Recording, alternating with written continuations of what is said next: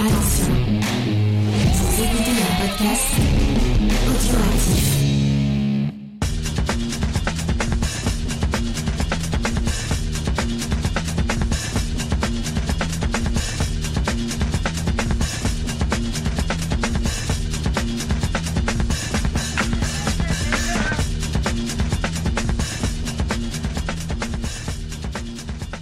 Salut à tous et bienvenue dans le podcast des réfracteurs, un podcast aujourd'hui qui va être consacré au film de William Friedkin sorti en 1980. Je veux parler de Cruising. Alors si aujourd'hui on vous parle de Cruising, c'est parce qu'il ressort chez ESC Distribution le 19 janvier prochain, donc très bientôt, et qu'ils nous ont gentiment fait parvenir le disque pour qu'on puisse euh, travailler dessus et qu'on puisse euh, utiliser les bonus qui le fournissent, je vous ferai le détail à la fin, pour étayer un peu notre analyse. Et si je dis notre, c'est parce que je ne suis pas tout seul aujourd'hui, je suis avec Grey Pichon. Comment tu vas Grey? Salut Spike, je vais super bien. Cruising, c'est un film que j'aime beaucoup euh, et c'est l'occasion de voir Al Pacino dans un rôle dans lequel on n'a pas eu trop l'habitude de le voir jusque-là. C'est vrai qu'on va avoir l'occasion de le voir euh, danser en tenue de cuir et rien que pour ça, euh, le film est assez incontournable, il faut bien le dire. Alors avant qu'on parle clairement du contexte qui entoure le film, parce qu'il va être assez problématique, on va le détailler, je te propose de faire un petit résumé. Est-ce que tu es prêt? Ah bah le résumé de toute façon c'est toujours pour toi. Eh bien, je dirais qu'avec Cruising, je me lance, euh, on va plonger dans la communauté SM gay euh, des années 80 à New York. Donc, une, communauté bien spécifique, à un moment bien spécifique et à un endroit bien spécifique. Ça fait beaucoup de spécifiques. Et euh, cette communauté, elle va être frappée par une série de meurtres perpétrés par un tueur en série. Et pour enquêter sur ces actes funestes, euh, on va envoyer euh, l'agent de police Steve Burns en, infiltration, donc euh, un rôle qui va être interprété par Al Pacino. Il va donc infiltrer la communauté SM gay, essayer de se faire adopter par eux pour débusquer ce tueur qui n'a de cesse de semer les cadavres derrière lui. Et donc euh, sa plongée va être marquée par un certain questionnement moral euh, au fil du film, mais ça on va avoir l'occasion de le détailler. Voilà comment je le résumerai en quelques mots. Un vraiment excellent résumé. Alors tout de même, avant de parler du film, euh, j'avais envie de faire euh, une espèce d'avant-propos Gray parce que le film, à sa sortie, a été accueilli assez froidement. Il a posé euh, toute une série de problèmes auprès de la communauté gay en général. Ah, attends, je t'arrête tout de suite. C'était même pas à sa sortie, c'est même durant sa fabrication. Dès sa fabrication, le film a été très mal accepté par la communauté gay de New York. Oui, absolument, tu as raison de me reprendre. Et euh, cette frilosité, euh, on, va s'épancher dessus. Mais avant euh, de la détailler, moi je tenais quand même à dire que oui, on va parler d'un film qui est un peu problématique. On va essayer de le réhabiliter. Il a déjà été réhabilité au fil des années parce que les gens ont fini par comprendre vraiment le, propos de Friedkin. Mais moi, ce que je voulais dire à nos auditeurs, c'est qu'ils ont beau être hétéros, gays, ou ils peuvent même être SM. à partir du moment où votre sexualité ne contraint personne, vous êtes accepté chez nous et on vous accueille avec plaisir. Ouais, on est les McDonald's du podcast. Venez comme vous êtes. C'est un peu ça, effectivement. Alors, euh, cette mauvaise réputation, elle tient au fait que, effectivement, le film va dépeindre euh, certaines parties de la communauté gay, donc les SM gays. C'est vraiment très spécifique et jamais Friedkin ne va euh, faire de généralité dans son film. Mais, comme tu le disais, la communauté gay new-yorkaise et même à travers l'Amérique va être vraiment très très frileuse à l'approche de ce film parce qu'ils vont avoir l'impression qu'on donne une image d'elle qui n'est pas très reluisante à un moment où elle commençait à être acceptée en fait. Friedkin prend comme cadre pour ce film euh, vraiment le, milieu gay underground et euh, la communauté gay qui vit un style de vie, on va dire, plus normal. Euh, je mets des gros guillemets quand je dis normal. avait peur en fait qu'un réalisateur qui en plus est lui-même hétérosexuel utilise donc la communauté homosexuelle pour encore une fois la stigmatiser. cette communauté qui estime qu'elle n'a pas vraiment besoin de ça et qu'elle est plutôt en phase d'acceptation par la société à cette époque-là.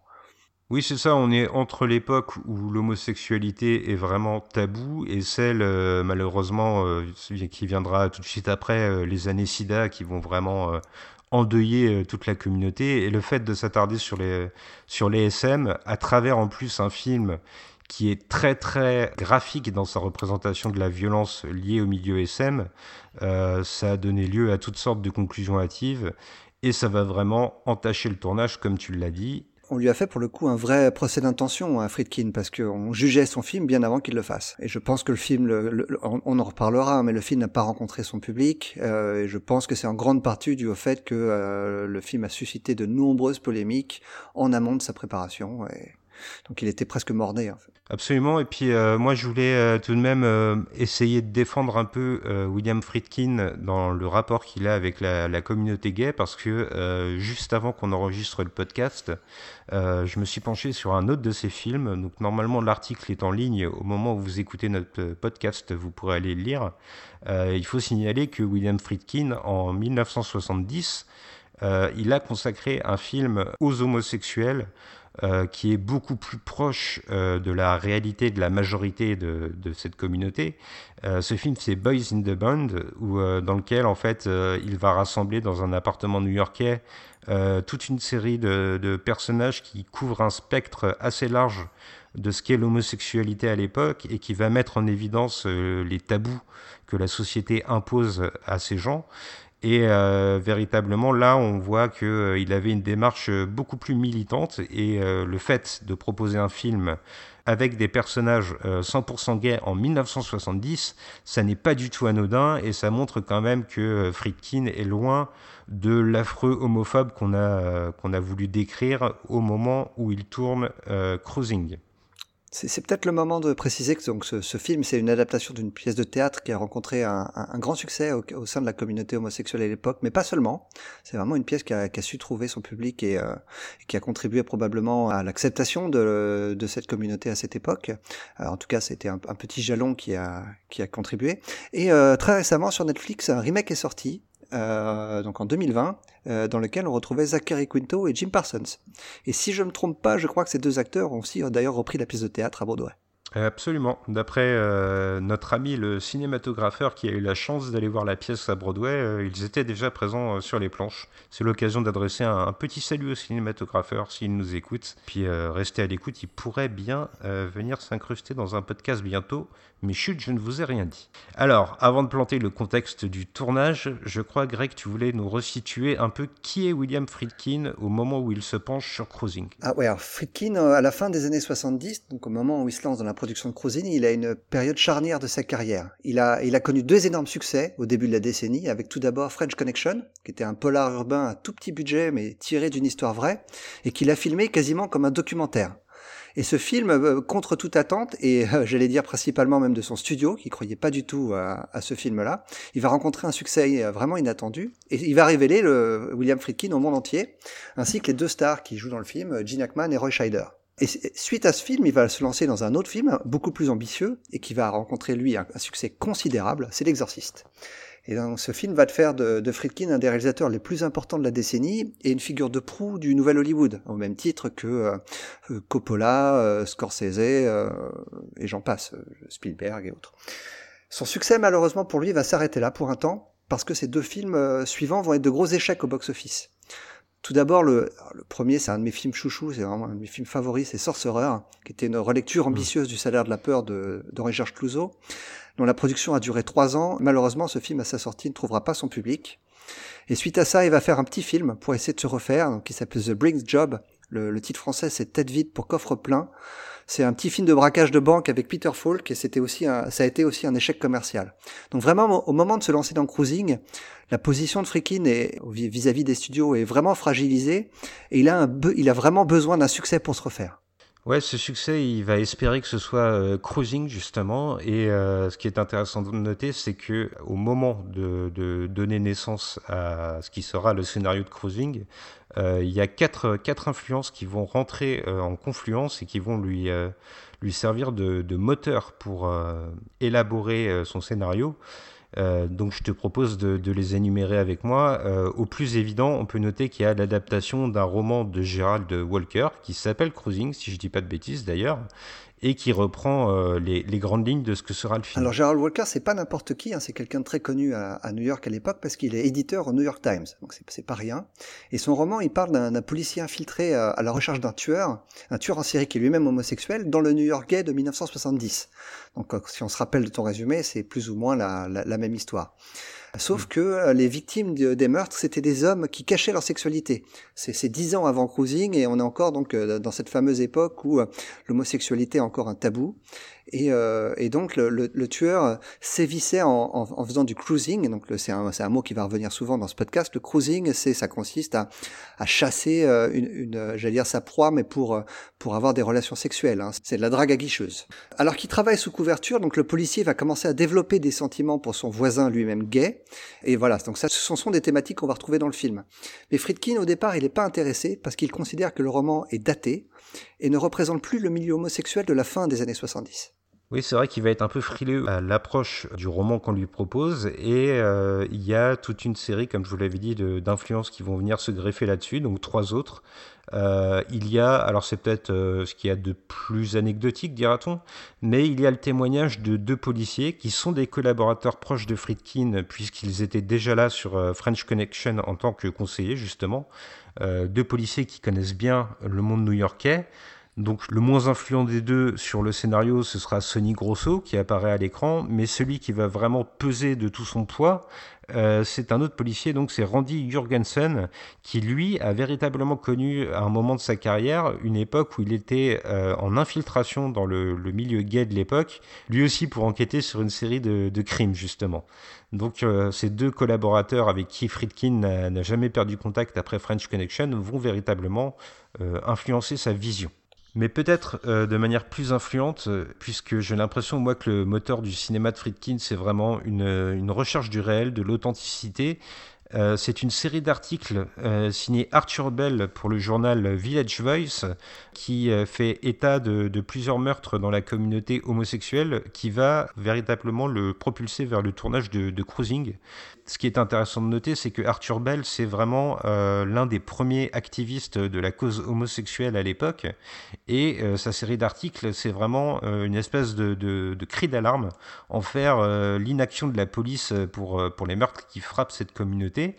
Et ce qui est intéressant de noter, c'est qu'en plus, Arthur Bell euh, fera partie des gens qui seront assez furieux après la sortie du film et qui en voudront beaucoup à William Friedkin de, l'image qu'il a donnée. Ah juste sur cette anecdote-là, d'ailleurs, euh, au moment de la projection devant la presse de, son film, cet Arthur Bell s'en est pris vraiment euh, très violemment à, Friedkin.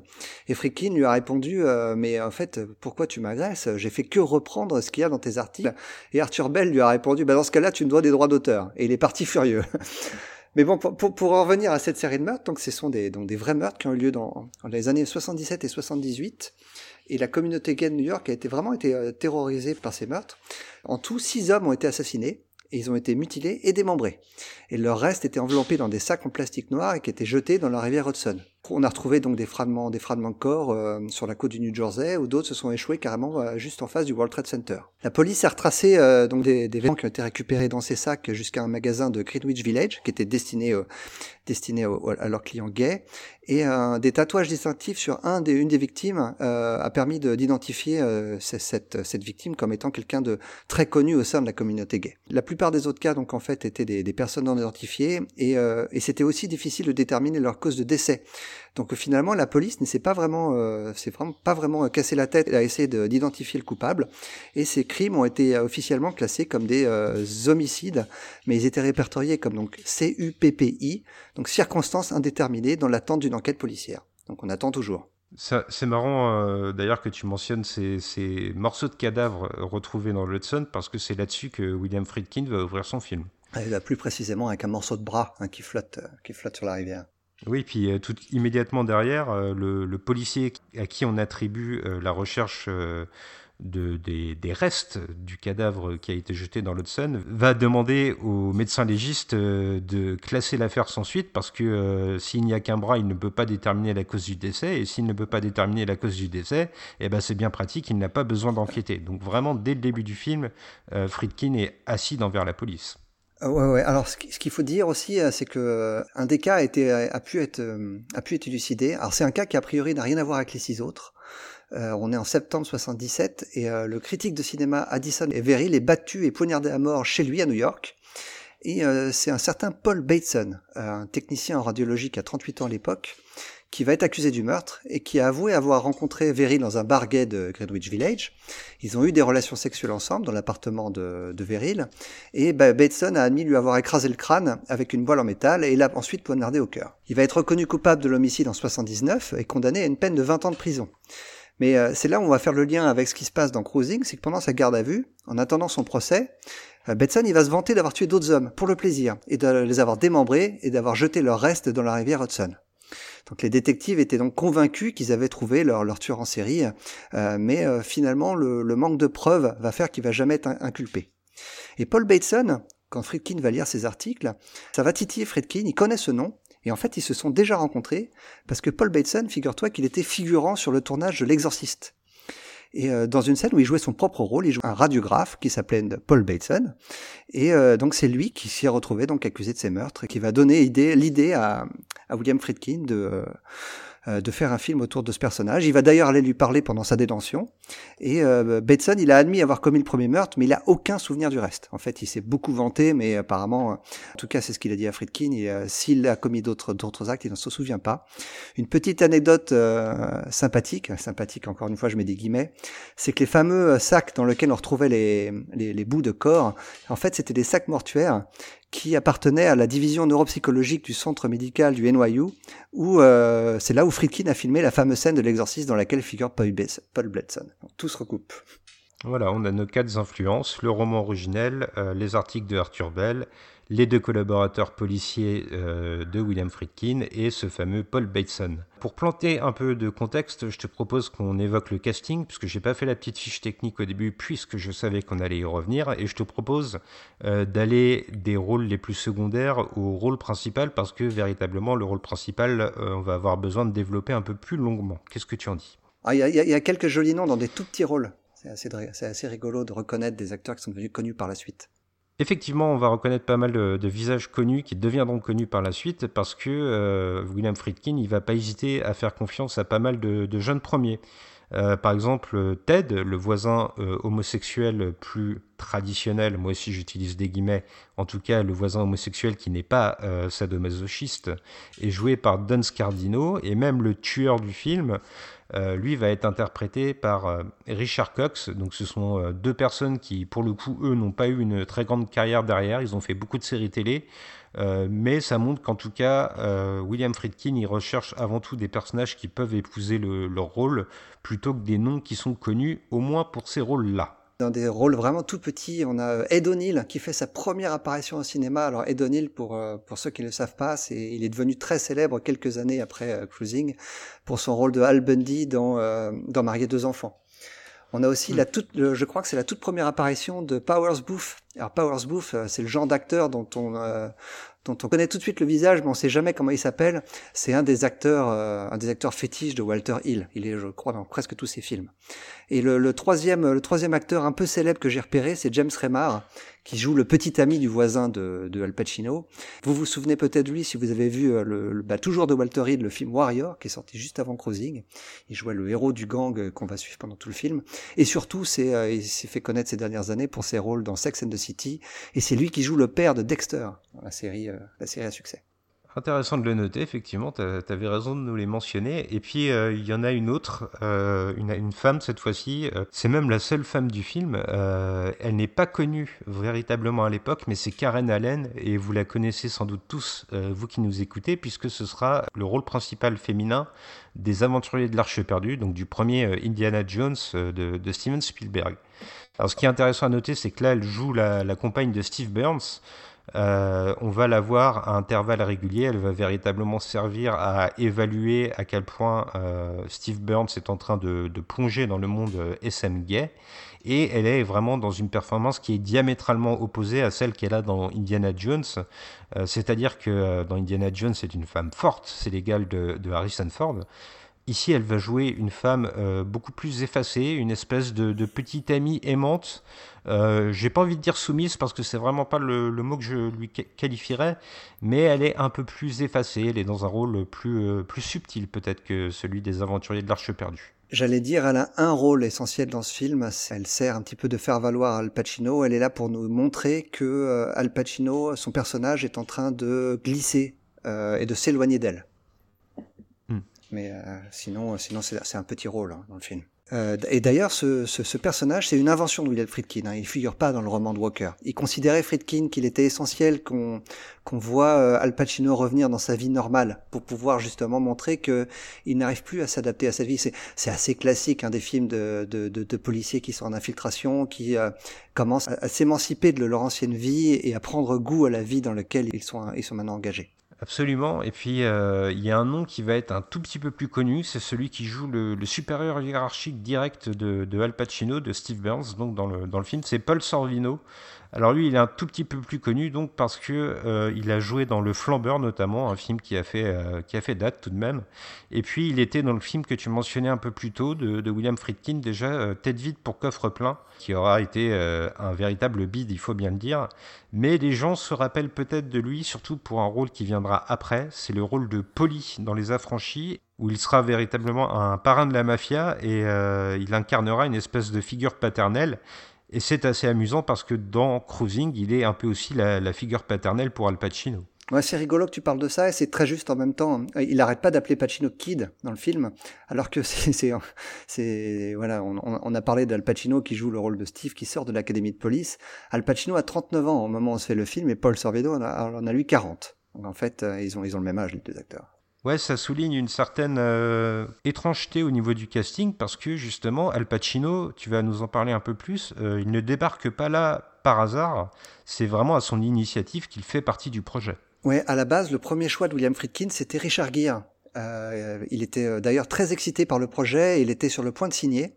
Et William Friedkin, encore aujourd'hui, regrette euh, de ne pas avoir conservé Richard Gere et dit « Je pense qu'il aurait été merveilleux parce qu'il avait une qualité étrange et ambiguë en lui, ce dont manque cruellement Pacino. » Et Pacino et Friedkin, à cette époque-là, ils partagent le même agent. Et c'est ce dernier qui va faire lire le scénario de Cruising à Pacino, qu'il adore immédiatement, et il insiste pour décrocher le rôle.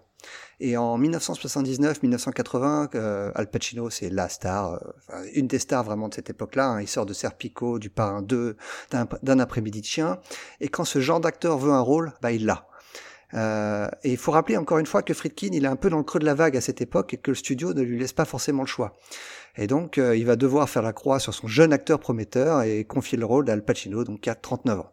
Alors justement, les tensions entre Al Pacino et William Friedkin, elles vont vraiment être vives sur le plateau. Euh, parce que d'une part, il y a l'attitude de Al Pacino qui est un peu euh, dilettante, j'ai envie de dire. Euh, c'est vraiment quelqu'un qui a l'habitude d'arriver en retard sur les scènes, de ne pas vraiment savoir son texte. C'est un peu la diva à l'époque, hein, j'ai envie de dire. Et véritablement, le, tournage qui va être entaché de, centaines de manifestations qui gênent les prises de vue et les prises de son, euh, ça va euh, un peu rendre Al Pacino frileux. Donc il faut dire que pour la moindre scène de tournage, même si elle ne met pas en scène euh, la communauté gay SM, il y a toujours 200 manifestants qui sont sur place, qui font du bruit, qui obligent donc le film à être réenregistré en studio pour certaines prises de son, qui utilisent même parfois des miroirs pour gêner l'éclairage, donc tu vois qu'ils sont aussi assez inventifs. Et euh, ces manifestations, euh, Al Pacino, il va commencer à, s'en méfier et à penser que son image risque d'être entachée à la suite du film. Et c'est vraiment euh, au moment du montage que là, les tensions vont éclater entre Friedkin et Al Pacino, parce que William Friedkin va jouer sur une certaine ambiguïté par rapport au rôle de Al Pacino. Il va sous-entendre par moments qu'il pourrait presque être lui-même un tueur dans l'âme. Et ça, Al Pacino, il ne va pas du tout le comprendre. Il va rentrer dans une rage folle envers euh, William Friedkin et va lui dire que c'est pas pour ce rôle-là qu'il a signé en fait. Et ça va aller euh, à un tel paroxysme que Al Pacino va même totalement refuser de faire la promotion du film et à l'heure actuelle, il refuse même toujours de parler de, de cruising. Friedkin, quand il en parle, donc il, Friedkin, il, il aime pas beaucoup Al Pacino, hein, donc il en dit pas beaucoup de bien. Par contre, il reconnaît qu'il a probablement fait une erreur en ne révélant pas à Al Pacino qu'il allait faire de lui peut-être le tueur du film. Euh, mais c'est tout simplement déjà parce qu'il ne le savait pas au moment du tournage. C'est vraiment au moment du montage, en regardant les rushs, qu'il s'est dit qu'il y avait peut-être quelque chose à creuser de ce point de vue-là. Et Al Pacino, lui, s'est senti trahi parce qu'il considère qu'il aurait dû le savoir pour adapter sa performance en ayant cette information. Alors le contexte est posé, on a exposé un peu les problématiques qui entourent euh, la genèse du film. Euh, ce qui va être intéressant de noter quand même, c'est comment William Friedkin va aborder le milieu gay SM. Donc je précise toujours gay SM, hein, c'est pour pas qu'on nous accuse de faire l'amalgame, euh, loin de nous cette idée. Mais pour les gens qui ont vu le film, il n'y a aucun, amalgame à faire, c'est vraiment c'est évident. D'ailleurs, le Friedkin, dans, toutes les interviews que j'ai pu lire de lui ou, où, j'ai pu l'entendre, lui, il, dit ni gay ni SM, lui, il appelle ça des leather bars, donc les, les bars à cuir parce que effectivement le cuir est un élément essentiel de cet univers.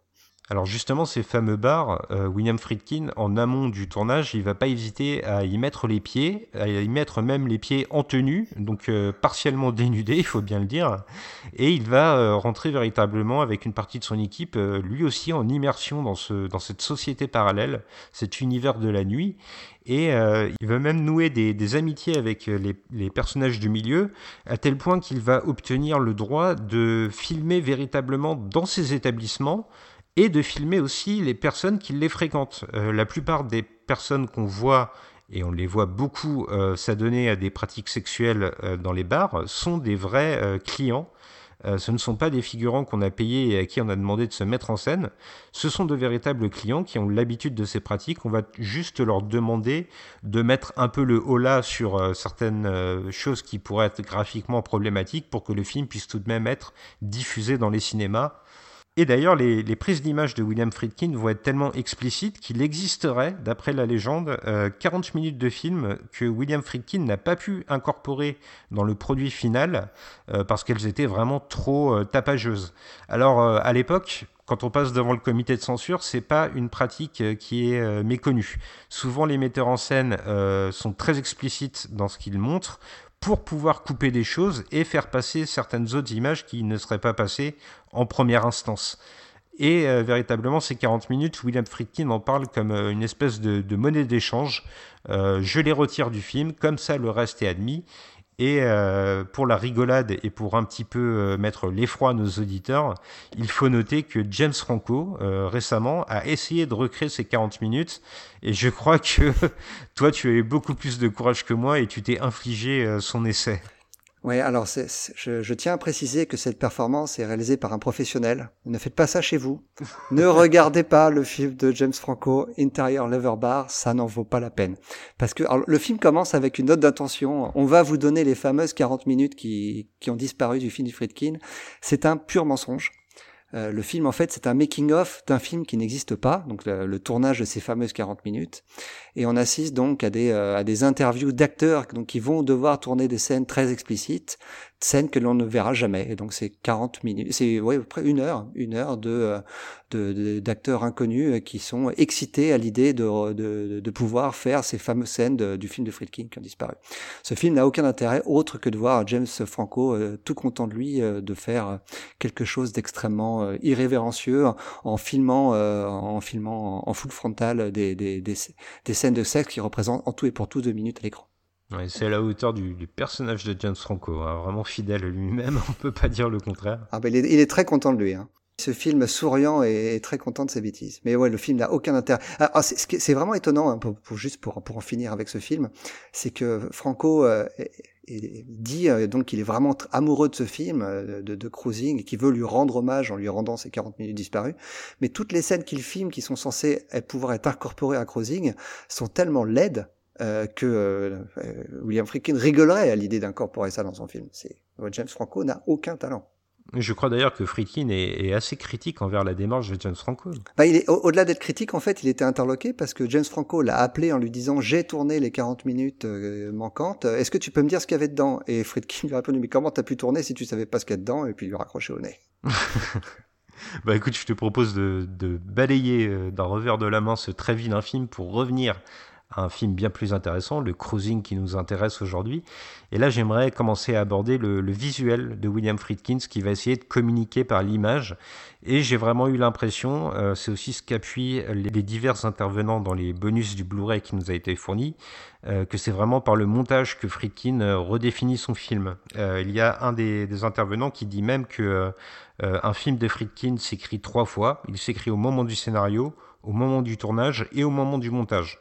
Ça a été le cas pour tous ces films. Hein. Euh, le, montage notamment de French Connection est connu pour avoir été euh, extrêmement compliqué, notamment à cause de la performance de, euh, de Gene Hackman que Friedkin considérait comme très médiocre, et il, pense vraiment que c'est grâce à son montage que Gene Hackman a pu avoir la carrière qu'il a eue.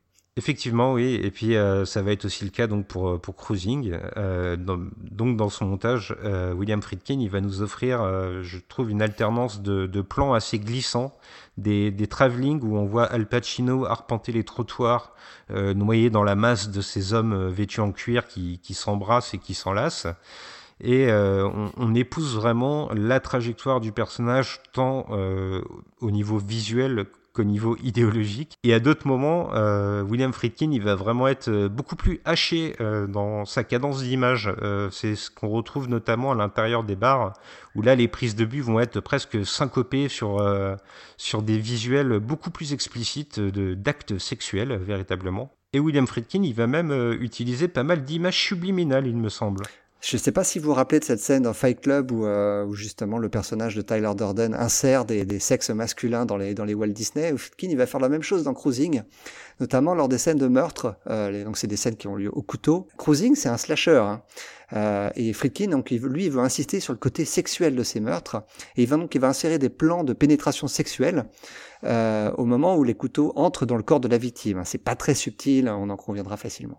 Oui, je suis totalement d'accord avec toi. Et puis, euh, j'aimerais aussi souligner qu'en plus euh, du montage euh, visuel, il y a le montage et le mixage sonore qui va vraiment être très particulier et qui va appuyer tout cet univers parallèle justement qu'on qu décrivait plus tôt. Il y a les bruits de bottes sur le macadam, il y a les, les bruissements du cuir. En fait, Friedkin, il n'a pas qu'une approche visuelle très documentaire du milieu qu'il veut filmer, il a aussi toute une réflexion autour de la place du son. Alors, il va faire une petite anicroche à son, à son côté très, très sérieux. Il aime bien euh, représenter ce qui existe vraiment. Mais justement sur le son, notamment la musique qu'on entend dans les clubs, elle n'est pas représentative de la musique qu'on entendait dans ce genre d'endroit à l'époque. Euh, dans, les, dans bars SM euh, gays de cette époque-là, on écoutait de la disco. Et lui, Friedkin, il a voulu mettre en avant le côté avant-gardiste et underground de ces lieux en choisissant une bande-son beaucoup plus punk et très rock. Et, euh, et quant, au, bruit dans les scènes intimes, là, il a aussi, euh, tu l'as précisé, c'est vraiment essentiel. Le bruit du cuir et du métal, ils sont très sensuels et ça, ça, fon ça fonctionne extrêmement bien. On a l'impression d'être dans la chambre avec eux. Hein. Souvent, les deux hommes qu'on voit à l'écran ne disent pas un mot. La seule chose qu'on entend, c'est le bruit des carrosses sur le cuir. Effectivement, c'est vrai qu'il y a peu de paroles dans ces scènes-là, mais qu'il y a beaucoup de, de sons et de virgules sonores qui interpellent. D'ailleurs, ces scènes de bar, moi j'ai noté que au fil du film, euh, il y avait une montée en régime dans la mise en scène euh, de ces scènes euh, sexuelles. alors il y a quand même quelque chose qui est présent dès le début, c'est un curieux mélange entre l'imagerie américaine, on aperçoit le drapeau américain, et en même temps il y a des espèces d'affiches euh, qui rappelle, elle, le régime nazi. C'était euh, c'était commun dans le milieu punk de l'époque, euh, que ce soit en Angleterre ou aux États-Unis, d'utiliser donc l'imagerie nazie justement pour, pour le côté provocateur et underground. Euh, il y avait évidemment rien à voir avec les juifs ou avec l'idéologie portée par par Adolf Hitler. C'était plutôt le côté cuir justement qui attirait attirait cette communauté. Oui, et donc il va y avoir cette, euh, montée en régime, cette montée en gamme. Euh, en fait, dans les premières scènes où Al Pacino euh, pénètre dans les bars, ça va être relativement gentillet, j'ai envie de dire. Alors on comprend bien quelques sous-entendus, mais en général les hommes s'embrassent et se caressent. Et puis au fil du film, alors que Al Pacino continue son exploration, là on va être de plus en plus explicite et on va même arriver, pour vous donner un exemple, désolé, mais à une scène de véritable fist fucking qui n'est pas filmée ouvertement Évidemment, on ne pourrait pas passer ça dans les cinémas. Ah, tout de même, il n'y a vraiment aucune hésitation sur ce qu'on voit à l'écran. Alors, pour décrire la scène, on a un personnage qui se recouvre l'avant-bras d'un produit lubrifiant. Euh, il fait face donc, j'allais dire, à sa victime. Euh, c'est un bien grand mot. Hein, elle, est très très consentante cette victime. Elle est attachée, les jambes écartées, euh, comme chez un gynécologue avant un examen. Et cette scène, elle est extrêmement audacieuse pour son époque. Hein.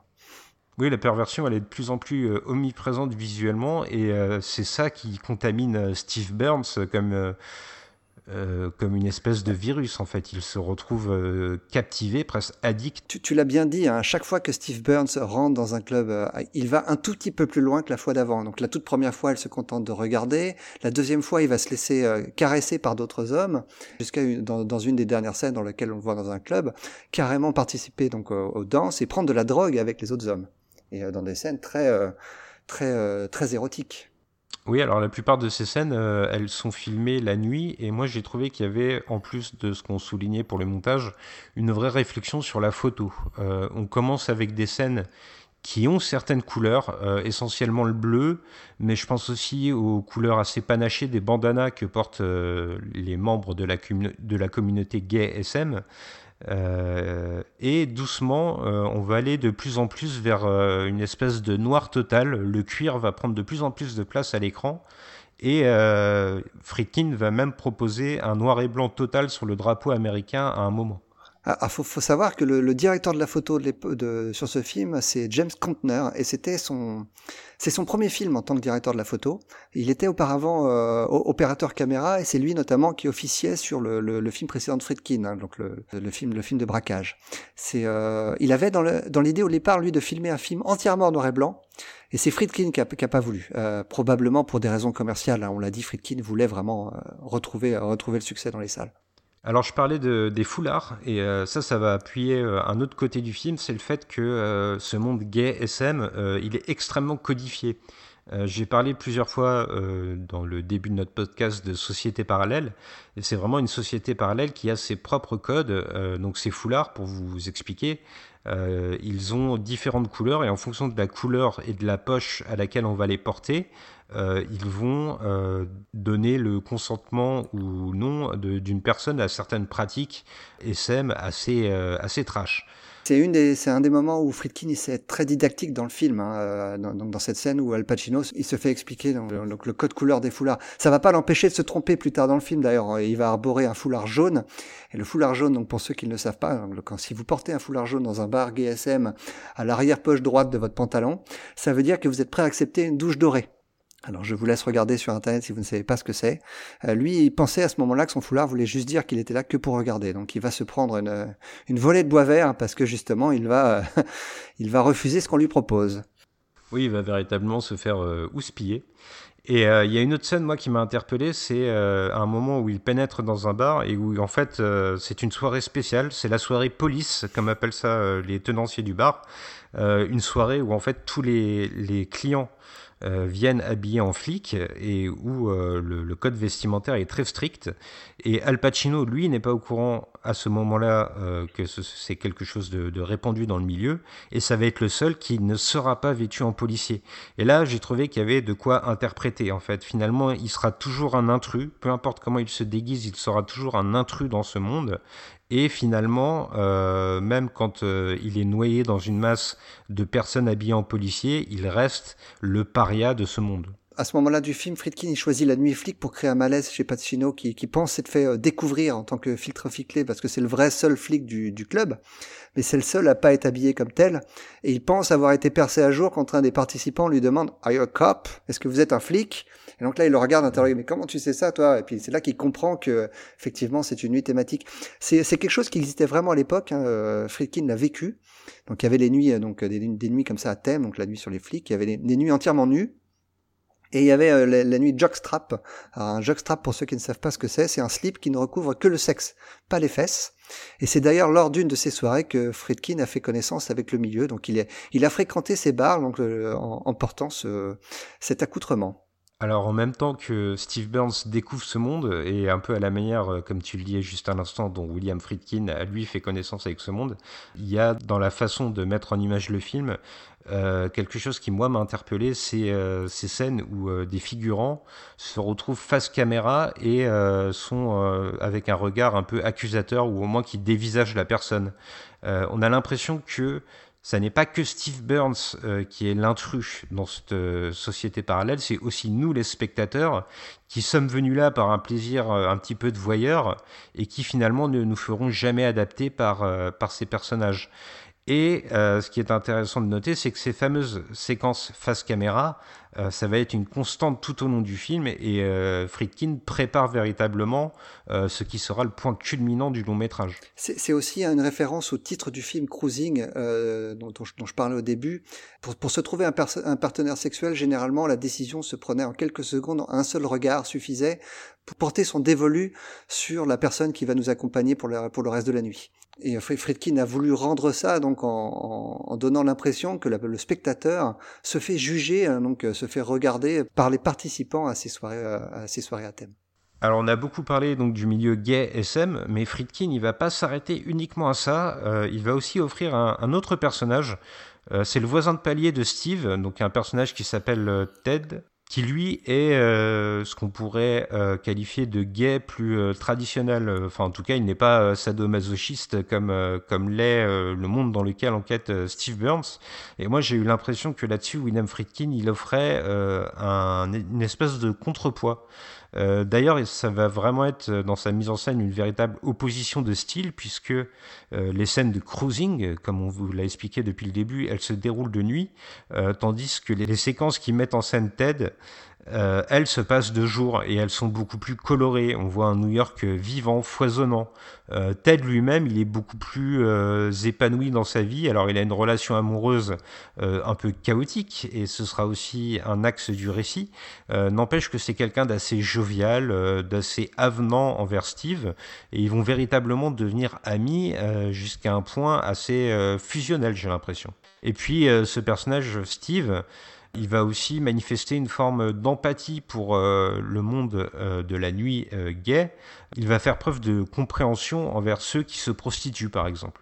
C'est le, personnage de Ted, c'est selon moi le seul vrai beau personnage du film. Peut-être avec celui de Karen Allen, mais c'est celui en tout cas que Friedkin va utiliser comme un comme un agneau à sacrifier. Hein. C'est un, un, un trope assez classique des films de cette époque-là. Quand on s'attache à un personnage, dans, un film où il y a des meurtres, on peut s'attendre à ce que ça se termine mal pour lui. Et ce sera le cas pour Ted. Oui, effectivement, j'ai l'impression que toute la fureur de Friedkin, elle réside dans le fait d'offrir un destin tragique à ce personnage. Pendant tout le film, en fait, on va avoir une série de crimes qui frappent le milieu gay SM, mais à terme, euh, ça va aussi donc contaminer euh, les gays qui ont une sexualité plus sage, dira-t-on.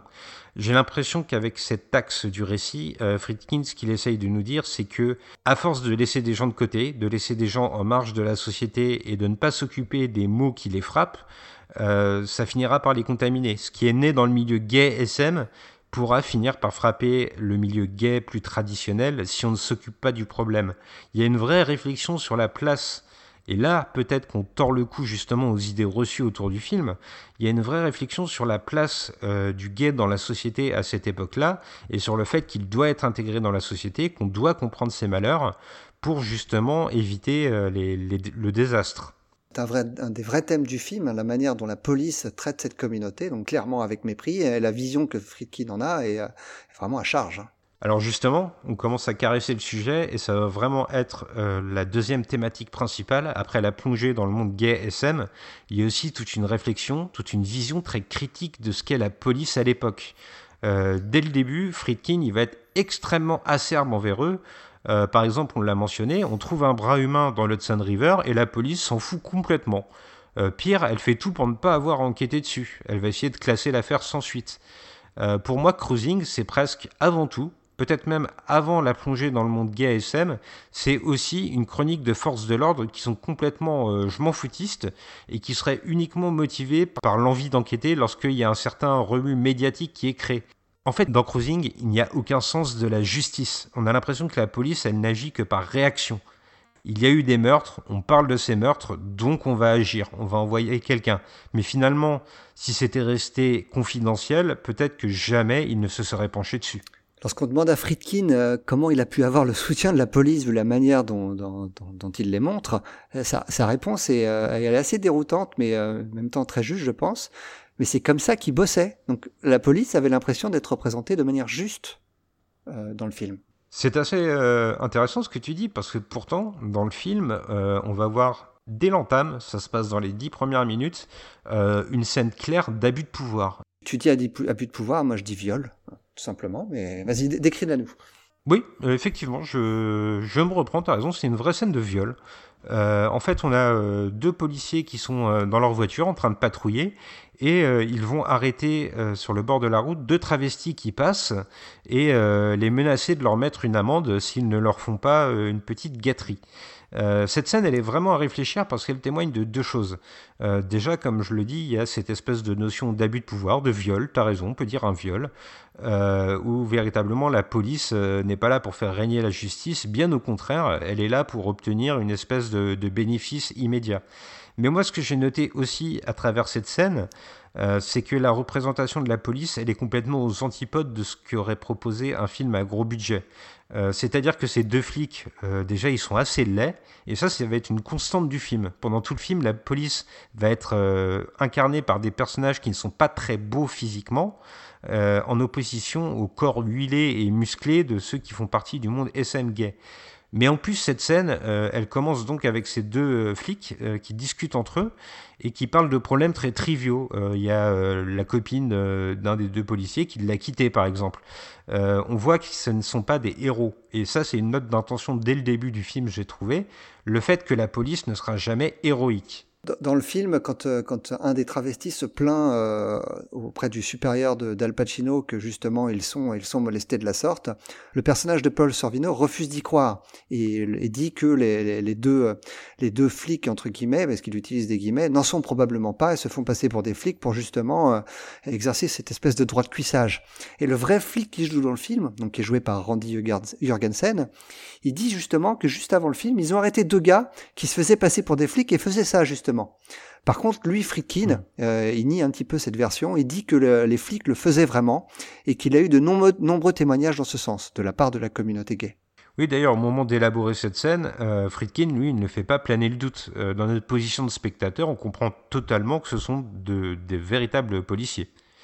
Euh, il y a quand même, euh, je parlais donc des personnages qui sont représentés, des flics qui sont assez, euh, assez laids, qui ont des rires assez gras, mais il y en a quand même un qui va être assez musclé, et là ça va être justement très ironique. Donc pour vous expliquer cette scène, ça intervient à peu près à la moitié du film, et Steve Burns pense avoir trouvé le coupable, donc la police va arrêter les deux. Pour ne pas griller la couverture de Steve Burns, ils vont les interroger tous les deux dans la même pièce avec la même vigueur. Et euh, pour essayer de les faire parler, il y a un personnage qui va intervenir. Donc tous les flics sont assez laids jusqu'à présent. Sauf qu'à ce moment, dans la pièce, euh, il y a un, grand flic noir très musclé, euh, assez magnifique, je n'ai pas honte de le dire, qui va venir vêtu d'un jockstrap et d'un chapeau, donc presque entièrement nu, et qui va coller une claque monumentale à Al Pacino. Et moi, cette scène-là, euh, j'ai peut-être envie euh, de, pousser un peu l'analyse, mais je crois que tu avais quelque chose à nous dire dessus avant. Euh, elle paraît complètement surréaliste dans le film. Et quand je disais tout à l'heure que Friedkin sait didactique quand il le faut, cette scène-là, elle sera jamais expliquée. Elle, euh, elle, elle, sort, elle sort vraiment nulle part. On le voit arriver, on le voit repartir. Ça sera vraiment jamais expliqué ce qu'il fait là, pourquoi il le fait. Et Friedkin l'explique après en interview. Il dit que c'était une technique qui était réellement utilisée par les policiers, qui permettait d'obtenir des aveux parce que cet homme était vraiment imposant et faisait vraiment très peur, alors que là, des vrais, vrais, vrais beignes. Euh, et après, quand les accusés se plaignaient auprès du juge du traitement que leur avait infligé ce, ce, fameux policier, à chaque fois, il décrivait donc un grand, un grand homme noir qui porte juste un chapeau et, euh, et un tout petit slip, et le juge, ouais, c'est ça, ouais, ouais, prends-moi pour un, prends-moi pour un idiot, je vais pas croire du tout ce que tu me racontes. Et donc, c'était, c'était une technique utilisée par les policiers pour discréditer les accusés et leur permettre d'utiliser des techniques, on va dire, plutôt répréhensibles. Eh ben, tu vois, moi j'ai envie de pousser un peu l'analyse parce que euh, véritablement cette scène, dans la manière de filmer de Friedkin, euh, elle est toute particulière. Parce que quand cette, euh, ce bel et faible, ce bum homme noir va pénétrer dans la scène, Friedkin va le filmer en contre-plongée. contre-plongée, ouais, c'est vrai qu'il est très beau. Hein. Il est imposant tout de suite. Ah, effectivement, donc il a, il a tout de suite une stature, un, un caractère véritablement magnifique. Et j'ai trouvé ça assez intrigant justement euh, ces hommes qui font partie du milieu gay SM soient molestés par quelqu'un qui serait une espèce d'idéal de beauté. On a l'impression finalement que la, police les punit par euh, leur propre fantasme, qu'elle essaye de les condamner, de leur montrer qu'ils sont euh, contre nature. et là-dessus, je mets des gros guillemets parce que je ne pense pas que ce soit des, des personnes contre nature, mais je pense que c'est la position de la police en tout cas. Et si on pousse un peu l'analyse, c'est un peu leur fantasme donc qui leur revient en pleine poire.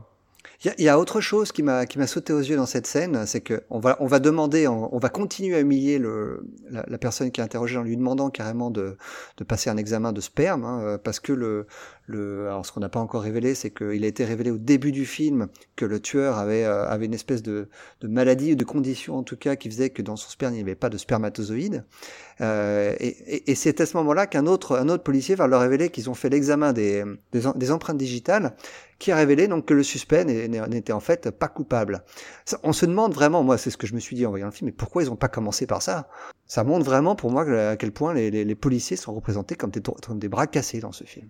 Oui, c'est ça, on a l'impression qu'il y a une espèce euh, d'inefficacité euh, conjuguée avec un désintérêt en fait, parce que, euh, comme je le disais, cette scène, elle intervient finalement à la moitié du film.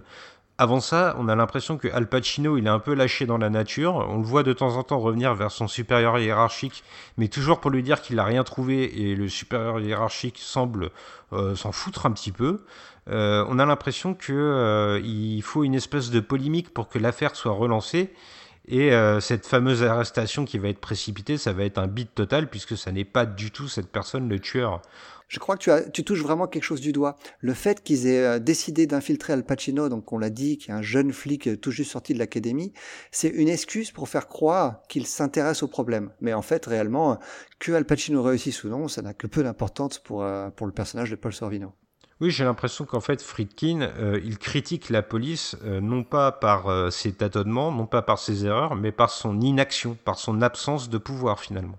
Finalement, ça n'est qu'après euh, donc cette première arrestation, cette scène d'interrogatoire qui va être un véritable four, qu'on va enfin euh, basculer dans du travail de police dans le film. On va passer par euh, une scène, par exemple, où Al Pacino passe par une identification de photos. Il va appeler l'université d'un des, des, suspects pour savoir un petit peu où est-ce qu'il se trouve. il va pénétrer dans l'appartement de ce suspect pour essayer de trouver des preuves. Enfin, après avoir tellement renié l'enquête pendant tout le film, Al Pacino revient à sa condition de flic, mais une fois de plus, il aura fallu attendre la majeure partie du film pour qu'on y arrive. Alors je vais mettre un tout petit bémol à ce que tu dis, euh, parce qu'il faut pas oublier quelque chose, c'est que Friedkin, il a avant tout une approche documentaire. selon lui, en tout cas, il, montre, il veut montrer les choses comme elles sont. Et tout doit être juste et jusqu'au matériel que les flics utilisent. Et on, voit donc en fait que les, flics sont certes montrés comme des bras cassés, mais ils ont aussi, euh, ils ont vraiment pas le matériel adéquat pour euh, réaliser ce qu'ils devraient faire. Notamment lorsque, euh, juste avant la scène d'interrogatoire dont on a parlé plus tôt, le personnage d'Al Pacino va essayer de prendre en flagrant délit de tentative d'assassinat le, le, suspect qu'il a, qu'il a lui-même, qu'il a lui-même indiqué à sa hiérarchie. Et pour les écouter de loin, les policiers utilisent un matériel qui fonctionne très mal, voire même pas du tout, et à tel point que donc ils vont ils vont intervenir avant que ce soit le moment. Le personnage de Al Pacino va d'ailleurs leur reprocher en disant vous venez beaucoup trop tôt. Voilà, c'est donc après tous ces tâtonnements finalement que Al Pacino reviendra à sa condition de flic, à sa condition d'enquêteur. Et là, la façon de filmer de William Friedkin va être assez intéressante parce que dans la manière dont il met en image et dont il joue des perspectives, on va voir le personnage de Al Pacino observer celui qui sera le principal accusé, celui qu'on identifiera comme étant a priori le, véritable tueur. C'est vraiment des séquences assez intrigantes parce qu'il y a un jeu de regard. Euh, le tueur est dans son appartement, dans son intimité. Euh, il regarde par la fenêtre et il aperçoit un homme vêtu de cuir qui l'observe, c'est Al Pacino, et qui va véritablement faire la planque devant son, son habitation. Il y a d'ailleurs quelque chose d'assez intéressant que j'ai noté, euh, dans ces scènes où on voit celui qui sera euh, le tueur avéré, en quelque sorte, euh, ce personnage va faire de la musculation. Et ce qui est intéressant, tu vois, une fois de plus, pour jouer sur la confusion à laquelle nous invite William Friedkin, c'est qu'un peu plus tôt dans le film, on a vu Al Pacino faire lui aussi de la musculation de manière assez vigoureuse. Donc il y a ce jeu d'échange de regards, ce jeu de confusion entre les deux. Et là, j'ai vraiment eu l'impression qu'on rentrait dans le rapport d'un tracker par rapport à sa proie. Alors ce tueur, il a plusieurs attributs et le premier qui m'a véritablement marqué, euh, c'est un attribut vestimentaire. Il y a le fait qu'il porte des lunettes de soleil euh, opaques. Euh, qui sont comme des véritables glaces en fait. On a l'impression que son regard, donc ses lunettes, renvoie le monde par reflet, le monde qui l'entoure. c'est aussi conjugué avec le fait qu'il a une réplique au moment de, de tuer ses victimes. You made me do that, c'est-à-dire vous m'avez forcé à faire ça.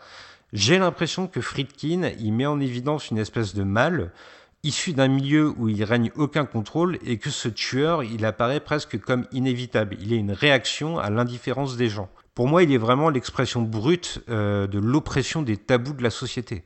Il y a d'ailleurs une scène de mise à mort qui, moi, me semble loin d'être anodine. Alors, c'est une, une marotte que j'ai. Euh, ça m'intéresse toujours quand, euh, dans le, cinéma, dans le 7e art, on met en scène euh, une séquence qui se passe dans un cinéma. Alors ici c'est un cinéma érotique, mais il va y avoir une scène de mise à mort devant un film pornographique. Donc le, le tueur et sa victime regardent un film pornographique, et à ce moment-là le tueur va donner un coup de couteau. Pour moi, ça n'est jamais anodin lorsqu'un cinéaste décide de filmer un film, si tu me suis. Mhm. Euh, c'est véritablement euh, une mise en abîme et j'ai eu l'impression qu'à ce moment-là, ce que voulait faire William Friedkin, c'est nous mettre dans la peau de la victime, vous-même, vous êtes en train de regarder d'une manière un peu perverse un monde qui était fermé à vous jusqu'à présent, et vous y allez un peu par voyeurisme, on va pas se le cacher, et finalement, votre voyeurisme, finira par être puni. Vous êtes tout aussi fragile que les personnes de la communauté, le tueur pourrait s'en prendre à vous. Il y a une façon de renvoyer la peur au spectateur, même si on n'est pas membre du milieu gay SM, qui à ce moment-là devient presque universel. Tu crois pas si bien dire d'ailleurs parce que dans, euh, dans ces images pornographiques qu'on peut voir à travers l'écran, Friedkin va insérer des images du premier meurtre auquel on a assisté dans le film. C'est vraiment troublant. C'est d'autant plus troublant que Friedkin va également jouer sur l'identité du tueur, sur en tout cas sur l'acteur qu'il incarne. Parce que tu l'as dit, il est fagoté de lunettes, de, très grosses lunettes type, aviateur. Il a souvent une casquette, il est tout vêtu de cuir et euh, on le reconnaît assez, assez difficilement en fait. Et il va être interprété par plusieurs acteurs et très souvent, il va faire interpréter ce rôle par les victimes précédentes du tueur. C'est vraiment, c'est vraiment un procédé très intéressant. Ouais, effectivement. Et puis, euh, en parallèle, on peut pas euh, lui euh, dissocier la trajectoire de, Al Pacino. finalement, le parcours initiatique d'Al Pacino dans le monde gay SM, il se fait et il se rapproche de plus en plus de, de celui du tueur. Et il y a une façon dont Al Pacino se fond dans la masse, en fait, qui est assez intéressante. Moi, j'ai trouvé, par exemple, lorsqu'il prend possession de, de, son nouvel appartement, il y a le fait qu'il trouve des magazines gays euh, dans un placard. Euh, on a l'impression que Al Pacino, en prenant possession de cet appartement, euh, il remplace une autre personne. Il y avait quelqu'un avant lui et finalement il y aura quelqu'un après. Il n'est que un parmi tant d'autres. Toujours dans la mise en scène de William Friedkin, il y a une scène qui m'a aussi interpellé. Donc dans ce parcours initiatique de Al Pacino, il y a le fait que sa première sortie ne se passe pas très bien. On l'a dit, il est dévisagé. Euh, les personnes euh, le regardent d'un œil euh, suspicieux, et finalement il ne sera accepté qu'après un plan de coupe particulier, qui est très très bref, mais au cours duquel Al Pacino en fait va se maquiller les sourcils face à la glace. Et ça, ça va être très important parce que ça va offrir une certaine symétrie au film. À ce moment-là, Al Pacino se maquille, il prend une nouvelle identité, et à partir de là, il va être accepté par le milieu, un peu plus. Et à la fin du film, il sera de nouveau face à la glace, cette fois-ci pour se raser, donc un peu pour enlever l'identité qui était la sienne, et il va revenir à sa vie qui était celle d'avant, du moins c'est ce qu'on imagine. Mais moi j'ai eu l'impression véritablement que ce plan de coupe, où il se maquille, il n'est du coup pas innocent, il sert de mise en place à la fin, et ça c'est quelque chose que Friedkin fait tout au long du film, il nous prépare au dernier plan de son film pour leur offrir une intensité bien particulière.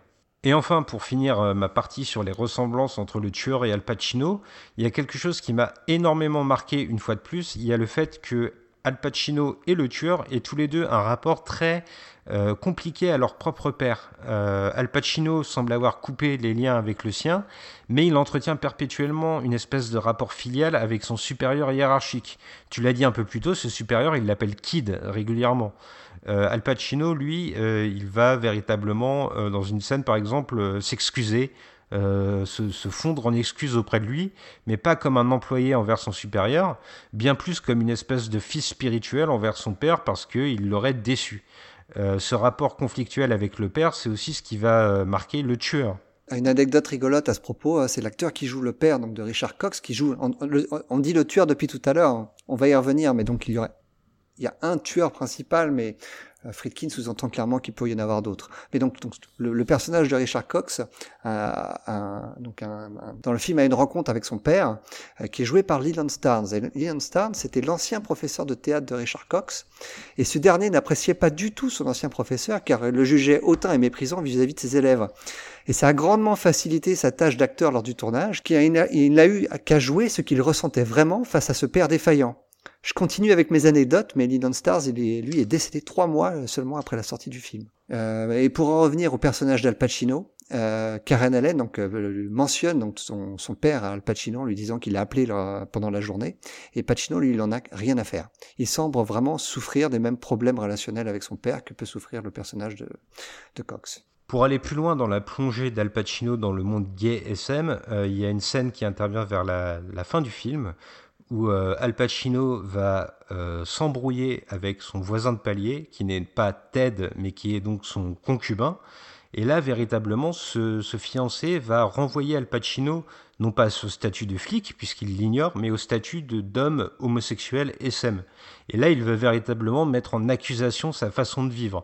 Il va être très vindicatif envers lui. Et Al Pacino va très très mal le prendre, il y a des coups qui vont être échangés, et comme un symbole, depuis le début du film, les victimes sont trucidées à coups de couteau, et le fiancé de Ted va lui aussi sortir un couteau envers ce qu'il croit être un homosexuel SM.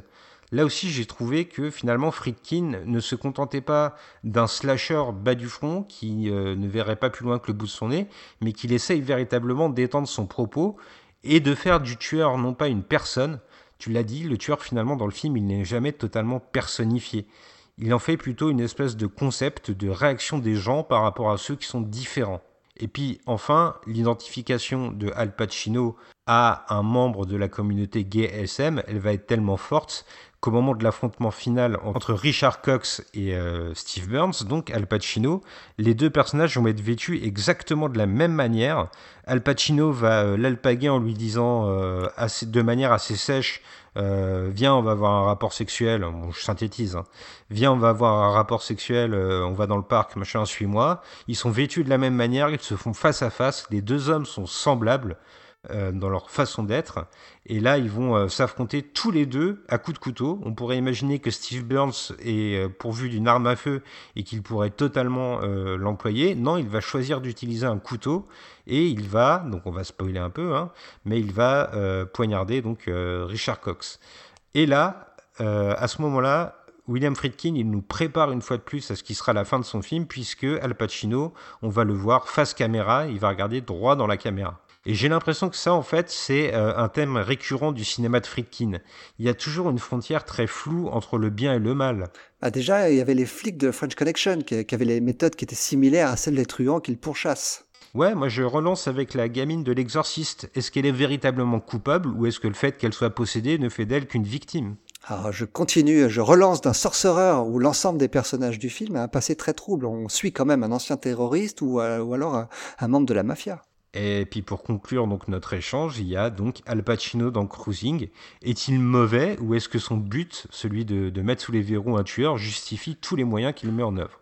On l'a évoqué au début lorsqu'on parlait de Karen Allen, qui joue euh, la compagne de Steve Burns. Elle va servir véritablement euh, d'échelle de mesure de la plongée de Al Pacino dans son rôle euh, d'homme gay SM. Elle va être le témoin de cette espèce de plongée aux enfers, on pourrait dire. Donc en fait, il y, a, plusieurs scènes qui ponctuent le film à intervalles presque réguliers, euh, dans lesquelles Al Pacino et sa compagne sont réunis. La première, elle intervient donc tout au début du film, avant qu'Al Pacino parte en mission. Et là, c'est la romance. Ils sont tous les deux au lit, ils se font des caresses de manière euh, très euh, langoureuse. On a euh, une musique classique qui vient ponctuer cette séquence. Et puis, progressivement, le son va dévier vers des bruits plus agressifs. Et Pacino, il va vraiment, véritablement avoir un regard assez troublant. Dans la deuxième scène qui l'unit à sa compagne, un peu plus tard, alors que Al Pacino a commencé son euh, immersion dans le monde gay SM, là ils vont faire l'amour, mais de manière très brutale. On a l'impression que Al Pacino, à ce moment-là, en revenant chez lui, il a besoin d'affirmer son hétérosexualité parce qu'il n'en est plus franchement sûr. La troisième scène, elle va être particulièrement interpellante parce qu'à ce moment-là, il va être complètement passif. On a l'impression que Al Pacino, il se désintéresse totalement des caresses de, de Karen Allen. J'ajouterais qu'après l'acte, il est en position de faiblesse en lui demandant de ne pas le laisser tomber. Il sent hein, qu'il perd pied complètement. Oui, il perd ses repères, et puis ça va être euh, ponctué par la scène finale qui unit ces deux personnages à nouveau, où là, Al Pacino va frapper à la porte et il ne va même pas oser entrer de lui-même dans l'appartement, il va demander l'autorisation, il ne se sent plus inclus dans le couple, il a l'impression d'être en marge et il a besoin que le personnage de Karen Allen l'adopte à nouveau parce qu'il n'est plus sûr lui-même de qui il est. Alors c'est le moment de parler de la fin et donc de ce que qu'a fait William Friedkin avec son montage. Vas-y, parle, explique-nous. Ah, effectivement, Friedkin, il va jouer la carte de l'ambiguïté, l'ambiguïté volontaire. Donc pour vous expliquer, plusieurs fois dans le film, on a le plan d'un homme euh, vêtu en cuir qu'on voit de dos qui traverse une rue pour rentrer dans un bar. La première fois qu'on le voit, c'est le tueur. C'est le tueur qui va rentrer et qui va faire sa première victime. La deuxième fois qu'on voit ce plan d'un homme en cuir qui traverse la même rue, c'est Al Pacino, mais qui cette fois va rentrer en immersion dans le monde gay SM. Et puis, au moment de la fin du film, donc, il y a une nouvelle fois une récurrence. On voit à nouveau un personnage vêtu de cuir qui traverse la même rue, sauf que cette fois, le coupable présumé est derrière les barreaux et on ne sait pas. Est-ce que Friedkin a voulu sous-entendre que c'était Al Pacino lui-même? Est-ce qu'il a voulu dire qu'il y avait un autre tueur qui n'a pas été arrêté Ou est-ce qu'il veut simplement dire que c'est une espèce de mal insoluble tant que la société n'évoluera pas La fin est complètement ouverte et William Friedkin se refuse lui-même en interview à choisir. Il a joué beaucoup dessus, même durant le tournage. Hein. On l'a dit plus tôt, plusieurs acteurs jouent le personnage du tueur. Certaines fois, donc le tueur qui est en mode cruising, donc en mode euh, drague très ouverte, est même joué par une victime précédente. Il joue aussi sur la voix. La voix du tueur est celle de l'acteur qui joue le père du tueur principal. Et d'ailleurs, quelle voix hein C'est celle de Lillian Stars. Donc le fait que le tueur soit joué par plusieurs acteurs différents peut avoir plusieurs raisons. La plus, la plus évidente, selon moi, il est, il est très probable que Friedkin veut créer le trouble pour le spectateur. Tous ces hommes au look finalement formaté ne sont-ils pas interchangeables pour le spectateur moyen? C'est quelque chose qui nous envoie à nous. On peut aussi considérer que ce qui intéresse Friedkin avant tout, c'est dépeindre ce monde underground méconnu. Le mystère autour de la série de meurtres ne l'intéresse peut-être pas tant que ça, et le personnage de Pacino n'est qu'un prétexte à nous introduire dans ce milieu via les yeux neufs de Steve. D'ailleurs, au départ, quand tu lui proposes d'adapter le livre, Friedkin n'est pas intéressé car elle considère que le livre ne dépeint pas justement la scène des barguets SM. C'est donc bien ce qui l'intéresse le plus. J'avoue ne croire à cette théorie qu'à moitié, car Friedkin lui-même encore aujourd'hui dit que son film est avant tout un murder movie. La vraie raison, selon moi, est que Friedkin est persuadé que le vrai auteur de ces crimes durant les années 70 n'a pas été attrapé, et qu'il y avait très probablement plusieurs tueurs. Le fait de faire de Pacino un des tueurs potentiels à la fin du film va dans ce sens.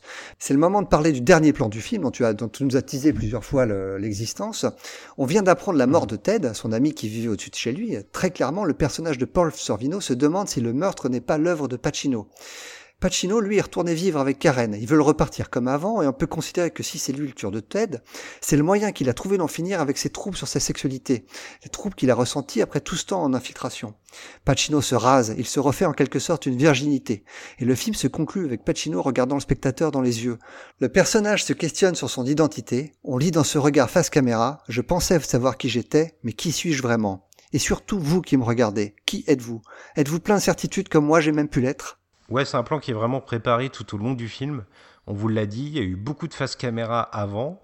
Il y a eu la scène du maquillage, la scène où il se rase. Euh, c'est vraiment à ce moment-là qu'on comprend, euh, pour peu qu'on soit un peu observateur, que Friedkin nous a véritablement mené en bateau. Euh, le but de son film, ça n'est pas juste de nous montrer le milieu gay SM, il a une réflexion sur la narration et sur sa manière de mettre en image. Et là, il a créé un impact émotionnel très fort on ne peut pas rester de marbre face à cette fin, elle nous ébranle véritablement et tout ça est savamment préparé. Voilà Grèche, j'ai l'impression que, tu vois, au-delà d'un film qui a créé la polémique à l'époque, qui parfois peut être encore un peu euh, douloureux à aborder pour certaines personnes, on a réussi à dégager des axes assez intéressants et à montrer qu'il avait une vraie profondeur, que c'était pas juste un film de voyeur comme peut l'être euh, l'essai de James Franco, mais euh, véritablement une réflexion sur, la nature de l'homme et sur euh, comment un homme réagit une fois qu'il est propulsé dans un milieu qu'il ne connaît pas et comment il se découvre lui-même finalement. Et si on veut pas voir ce, si on veut pas avoir ce regard sur le film, je trouve également que Cruising est très intéressant d'un point de vue euh, euh, sociologique. C'est un polaroid d'une certaine communauté à une certaine époque. Ce style de vie va disparaître complètement quelques années après suite au SIDA. Et je trouve que d'un point de vue presque documentaire, ce film est intéressant. Oui, c'est un vrai témoignage. Et puis, bah, je te propose, avant de conclure, euh, déjà de rappeler que le, film est disponible donc le 19 janvier prochain euh, chez ESC dans une version euh, qui regroupe pas mal de bonus. Donc, on a un commentaire audio de William Friedkin lui-même. on a deux, trois petits reportages, puis on a des, des petites interviews d'intervenants, dont Philippe Royer qui a une analyse assez fine lui aussi du film. Je voudrais juste ajouter que William Friedkin a euh, retravaillé son film et a notamment, euh, a notamment nettoyé l'image, qui est absolument sublime sur cette version. Euh, si vous avez déjà vu Cruising, vous ne l'avez pas vu dans, cette qualité-là. Et croyez-moi, la photographie, notamment la photographie de la nuit, à cette époque-là, n'a pas été filmée, n'a pas été filmée de la sorte très souvent. Oui, Friedkin, c'est véritablement un fabuleux faiseur d'images. Et puis, bah, il ne nous reste plus qu'à coller, euh, comme d'habitude, une petite note au film. On ne s'est pas concerté. Alors, quelle est la tienne, Gré Pigeon? Moi, je m'occupe du résumé, mais toi, tu donnes ta note en premier. Eh, eh, c'est vrai. Euh, on ne s'est pas concerté, mais je pense qu'on a su euh, partager notre, notre, excitation, j'ose le dire, au visionnage de ce film et au nombre de thèmes qu'il en dégageait. Donc moi, j'ai envie de mettre un joli 8 sur 10. Eh bah, j'ai exactement la même, figure-toi. On est, on est vraiment sur la même longueur d'onde, ça devient troublant. Ah, pas mal. Ouais, c'est vrai. je suis troublé. Euh, écoute, je suis en train de me frotter mon, euh, me frotter mon torse recouvert de cuir. Je sais pas si tu l'entends. Hmm, j'entends ça bruisser. Bah écoute, c'est peut-être justement l'occasion de faire des, des, petits bisous à nos auditeurs et de leur dire à bientôt. Et puis bah cette fois, euh, j'ai l'impression que ça va être des bisous en cuir du coup. Ah oui, alors on n'a pas le choix. À bientôt. Salut.